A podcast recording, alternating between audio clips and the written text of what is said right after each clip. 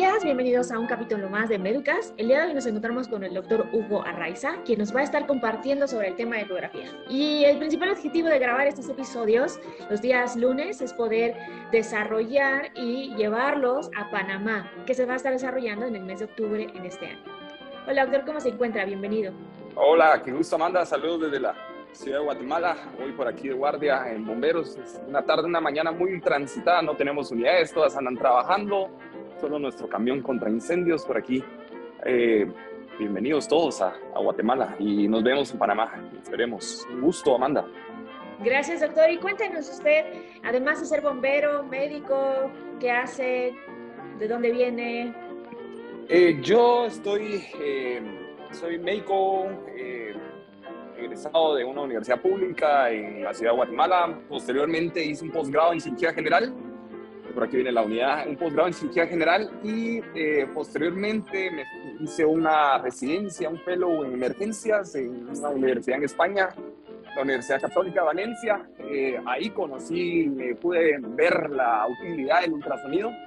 Eh, posteriormente hice unidad de cuidado intensivo y actualmente me dedico a hacer esto para poder estar un poco más activo. Eh, pertenezco a un grupo de rescate también que se dedica a búsqueda y rescate en estructuras colapsadas y eh, eh, transporte aéreo crítico en la ciudad de Guatemala hacia regiones rurales, rural, urbano y pasar hospital de, alta, de baja complejidad a de alta complejidad, la verdad.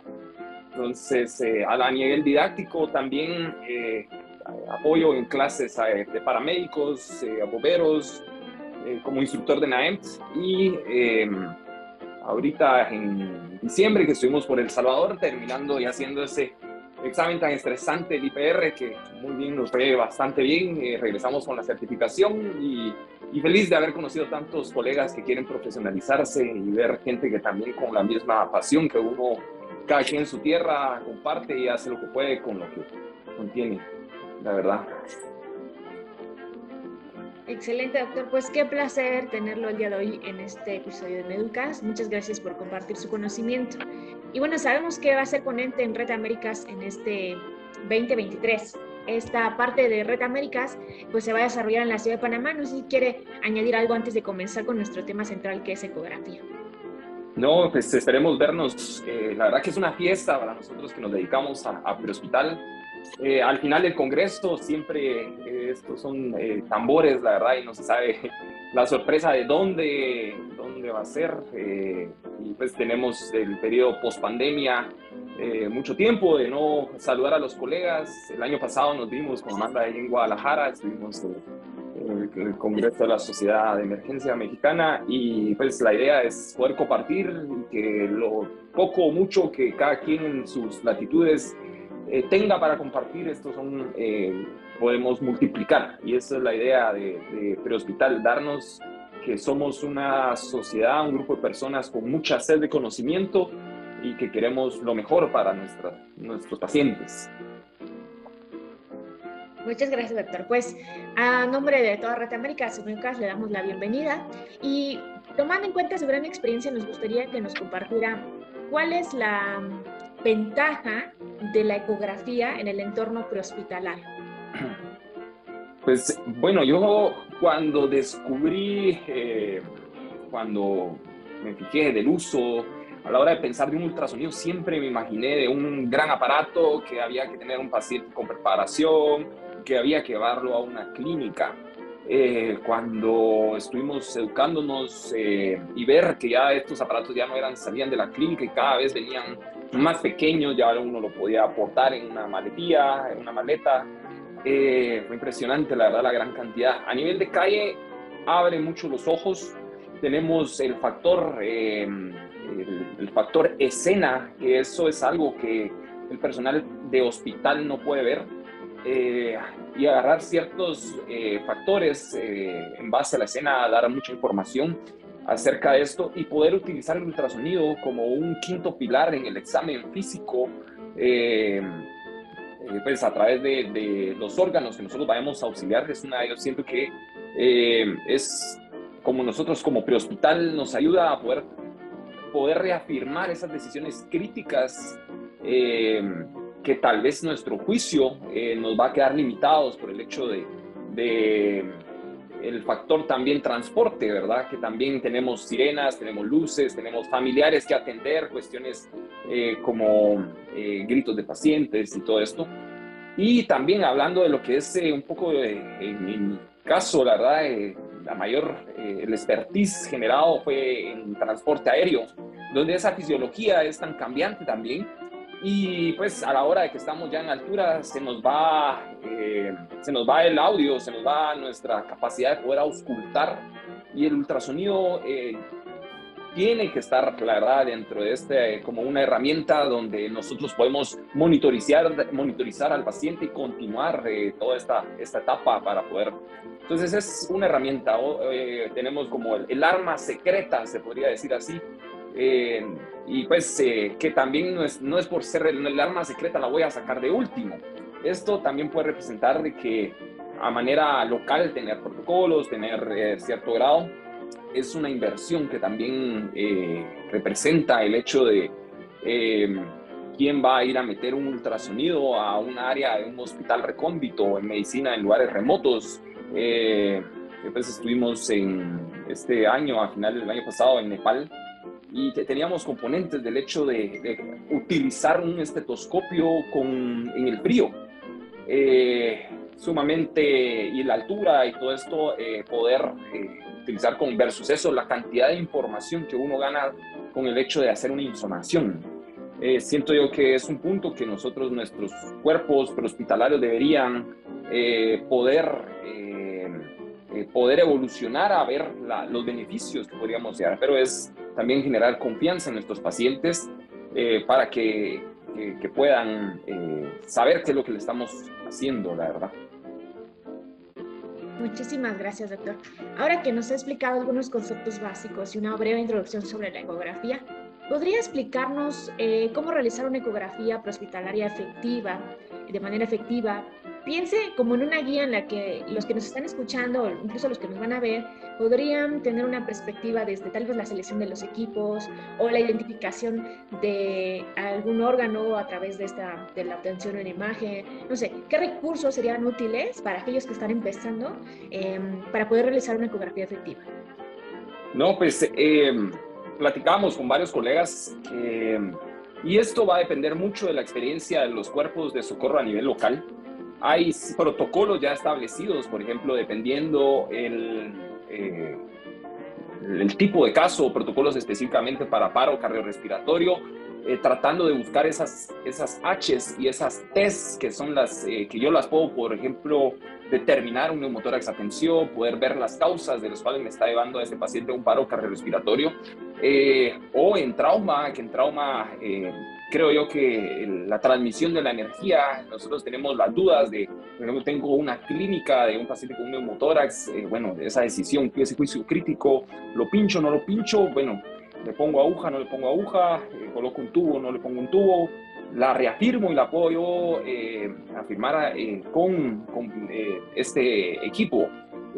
bueno, hay protocolos ya establecidos, por ejemplo, protocolo Rush que se utiliza, eh, hay otro protocolo que se llama Sésamo, que también se pueden utilizar. Y eh, cuando uno lo utiliza con el paciente es como que uno se estuviera persinando, más o menos ahí le pasa lo que es el traductor al paciente, eh, pero también va de manera local y también dirigida hacia el mecanismo de la lesión, porque uno tiene enfrente esa cinemática del trauma, esa motocicleta con el timón doblado y eso nosotros como hospitalarios lo vemos el paciente o el médico que recibe la emergencia no logra ver esa, esa escena o esa cinemática del trauma.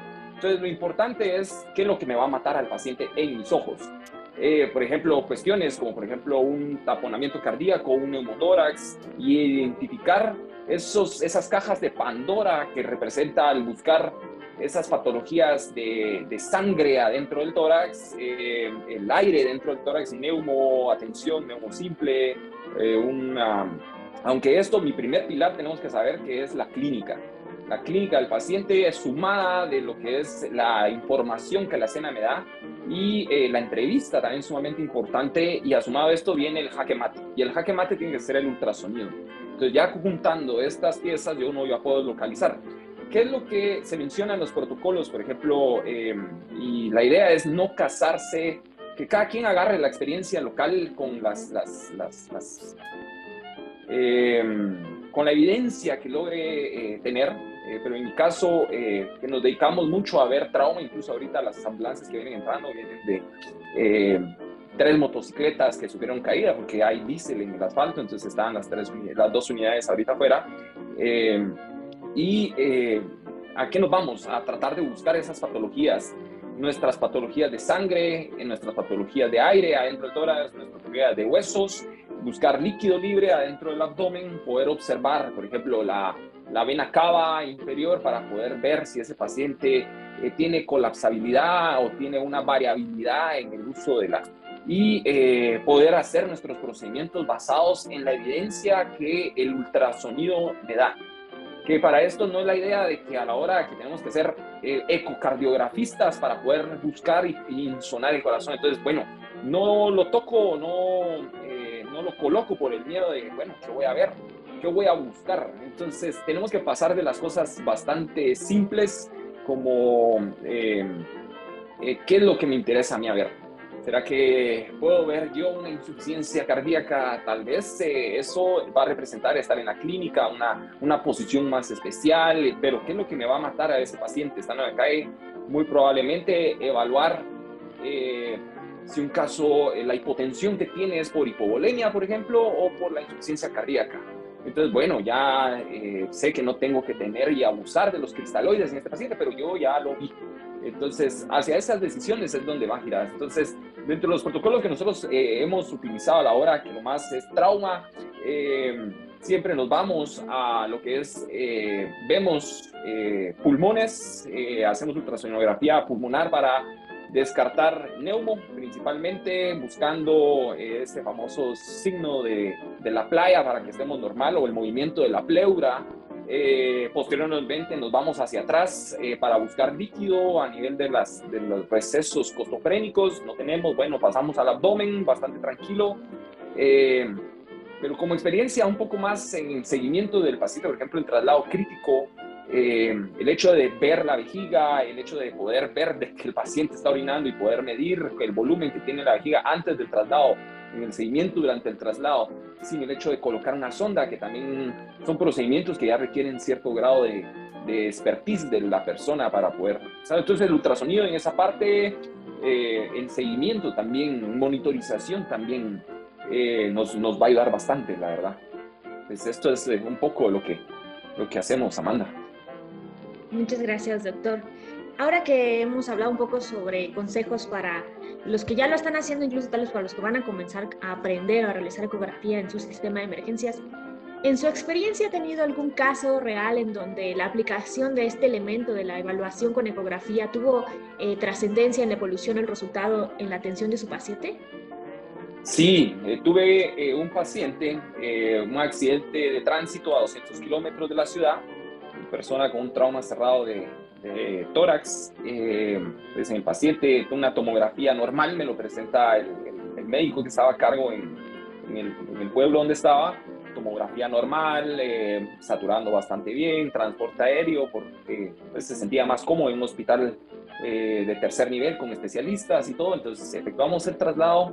Cuando empezamos el vuelo, salimos de esa zona, mantenidos en la zona fisiológica a nivel de vuelo, el paciente empieza a desaturarse, eh, comienza a, tener sed de aire bastante inquieto y entra, comienza en el monitoreo a presentar eh, un cuadro de eh, hipotensión.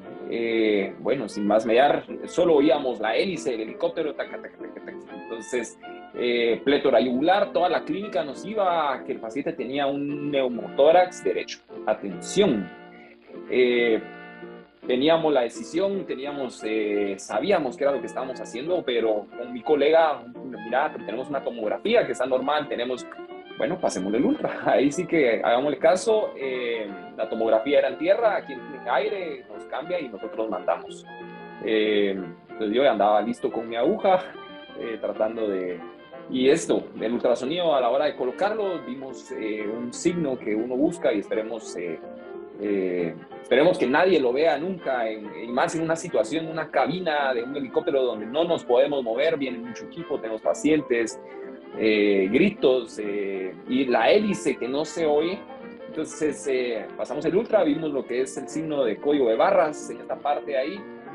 Dejémonos de hipocresías, agarramos la aguja y vamos para adentro. Una válvula de Hemlich y con esto todo se nos revertió y ya tuvimos un paciente, mejoría neurológica, aterrizamos, posteriormente se le colocó el tubo ya estando en tierra, el tubo con ya un pleurovac, eh, un sello de agua y traslado como que si nada hubiera pasado. Ahí lo importante es la monitorización y también esos cambios, porque sí, eh, el transporte tenemos que saber que es dinámico. Eh, tenemos que saber de que lo que una pequeña situación, un bache, por ejemplo, en la carretera, nuestro piloto se va, esto puede representar cambios también en la, en la estructura ahí. Y sí, eh, y otra cuestión, el seguimiento. Yo sí he tenido, eh, por las condiciones, a no colocar sondas Foley dentro de pero el seguimiento de poder evaluar la perfusión renal con el hecho de la... Em, el volumen a nivel urinario de la vejiga, eh, pues nos ha ido muy bien y hemos sabido que los pacientes y en traslados tan cortos nos, nos ayuda muchísimo, la verdad. Hemos, eh, hemos realizado, por ejemplo, en, a nivel de rescate, eh, por ejemplo, la evaluación con Doppler, esto es otra cuestión que sale en los protocolos, pero la evaluación de Doppler con Doppler de pacientes que han tenido síndromes compartamentales por aplastamiento, eh, por vigas, algún tipo de eslave y que estamos trabajando ahí. Entonces, comenzar a reanimar a ese paciente y darle seguimiento por Doppler en las partes distales también, pues como el hecho de colocar el saturador en, el dedo, que la extremidad que está atrapado, pero con esto poder utilizar. Y algo bien importante eh, que a nosotros nos ha ayudado eh, es el hecho de hacer intervenciones también, por ejemplo, la colocación de catéteres, que eso sí ya es, tiene un expertise un poco más grande, eh, pero, ¿qué estamos haciendo? Enseñándole a nuestros paramédicos al hecho de la herramienta que tenemos en un paciente chocado, poder identificar eh, la vena, eh, en este caso lo hacemos a nivel de la vena cefálica y poder hacer la función de un angiocar, pero guiada por ultrasonido y nos ha ido bastante bien. La pandemia, increíblemente, el ultrasonido salvó vidas y se convirtió en los ojos del paramédico porque ah, tratábamos de no ocultar el hecho de andar con la careta, la full face, eh, y no querías, eh, no podías ponerte el estetoscopio, el miedo de poderte contaminar tú. El ultrasonido nos sirvió para poder abrir los ojos dentro de las áreas de, de los covidarios. Eh, y a nivel prehospitalario, el hecho de poder ver también la evolución de un patrón A, un patrón B, al hecho de un consolidado y tratar de ver cuál era la causa buscar cuál era la causa de la, de la disnea en estos pacientes, la verdad. Entonces, eh, nos abre mucho las, las, las, las, la visión, el ultrasonido, y yo creo que eh, cuando uno eh, tiene este recurso, lo quiere usar en todas partes, la verdad. hemos tenido, por ejemplo, en, a nivel de traslados, por ejemplo, a nosotros nos pasa de que, bueno, tenemos una persona, tres, cuatro gestas, no da control, y pues la gente cuando ve el ultrasonido lo que quiere ver es la carita del bebé, ver si es, si es niño o niña y qué hemos hecho eh, con los programas que tienen los, ultrasonidos eh, y las capacitaciones que dentro de los programas traen. Eh, se puede ver incluso hasta ver las semanas gestacionales con cierto grado de las plataformas, los software que tienen. Entonces es un ultrasonido bastante versátil. nos ha servido también, por ejemplo, eh, con los traumas de cráneo, en el hecho de buscar hipertensión endocraniana, a nivel de la medición de la vaina del nervio óptico. Y esto es eh, algo, eh, no sé, en Guatemala decimos chilero, en México dicen chido, como muy bueno, la verdad, tener este recurso para poder hacer esto, Amanda. Muchas gracias, doctor, por compartir esas experiencias con nosotros. Estoy segura que aquellos sistemas que aún no incorporan la ecografía por diversas razones a su a su rutina diaria de atención eh, estén considerando la posibilidad de que la puedan incorporar al ver la gran utilidad que esta tiene en el medio de la evaluación. Em, creo que se ha vuelto un recurso valioso. Hemos visto que a lo largo de este tiempo varios sistemas de expertos hablan sobre el uso y el manejo en el entorno prehospitalario Y bueno, también sabemos que hay retos que se pueden encontrar como tal vez la disposición de los equipos precisamente para poder realizar.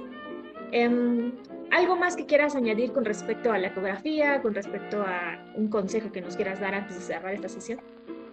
Bueno, primero, eh, no le tengamos miedo a, los, aparatos, eh, a los equipos, la verdad. Eh, pues nosotros contábamos con ultrasonido a nivel de la institución y primero se, se, se por el hecho de que nadie lo usaba, que creían que era demasiado valioso y nadie le conectaba y también hay veces de que eh, queremos comprar también, ahora viene la contraparte, queremos comprar el, última generación y el hecho de poder, eh, y aquí, eh, como decían nuestros maestros ahí en México cuando recibimos esto, menos es más, el hecho de poder ver hasta lo que nuestro, digamos, nuestra, nuestros ojos ven, lo que el límite de nuestra mente, la verdad. Y yo siento que les va a apasionar esto. Eh, ya a la hora de poder ver esa dinámica entre eh, qué es lo que yo estoy haciendo, qué es lo que yo estoy buscando.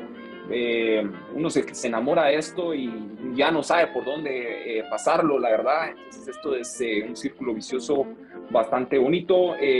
siento yo que es una herramienta que todos nuestros sistemas de, de salud deberían de, de tener a nivel de hospital, hospital, seguimientos, monitoreo y el hecho de que ya este tipo de recursos ya no tengo eh, solo en una clínica, sino que yo ya puedo venir, montar un equipo y utilizar mi celular para poder hacer la, el, procedimiento. Eh, es sumamente importante eh, quitarnos ese miedo, ese miedo de, de ahora viene, por ejemplo, cuestión social, también nosotros tratamos de hacer los, los ultrasonidos a nivel de la, de la, adentro de la unidad, y es por el hecho de la violencia también que hemos tenido cierto grado de, accidentes eh, con el hecho de, que nos pueden robar y es una cuestión que, también limita el factor social ahí, entonces nos da eh, eh, miedo también utilizarlo, la verdad. ahí viene el, equilibrio, ese yin yang, en ver la, la cantidad de beneficios que yo voy a poder tener con el hecho de utilizar este recurso y yo siento que los beneficios son más, eh, hay que entrenarse y esto también para aprendizaje y didáctica eh, nos ayuda bastante. El hecho de, por ejemplo, cómo yo como catedrático le explico a un paciente, a, perdón, a un estudiante cuál, cómo es el ciclo cardíaco.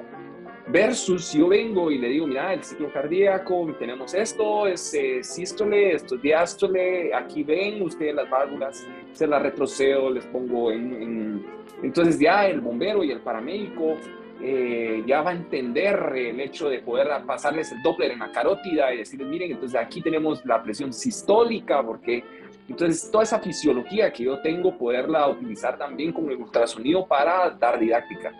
Esta clase de fisiología, eh, nosotros en la escuela técnica eh, la dábamos, pero la dábamos a ciegas, a lo que decía un resumen, tratándole de, de, volverlo más fácil de lo que decía Guiton ahí, y las personas eh, al final no tenían una buena retentiva de esto, pero ya cuando se mezcla y se logra ver y las personas eh, pues mejoran mucho el aprendizaje, de ahí viene otra herramienta del uso didáctico del ultrasonido para poder eh, hacer que nuestros paramédicos aprendan fisiología más que eso, la verdad. Entonces, recursos y, capacidades hay muchas.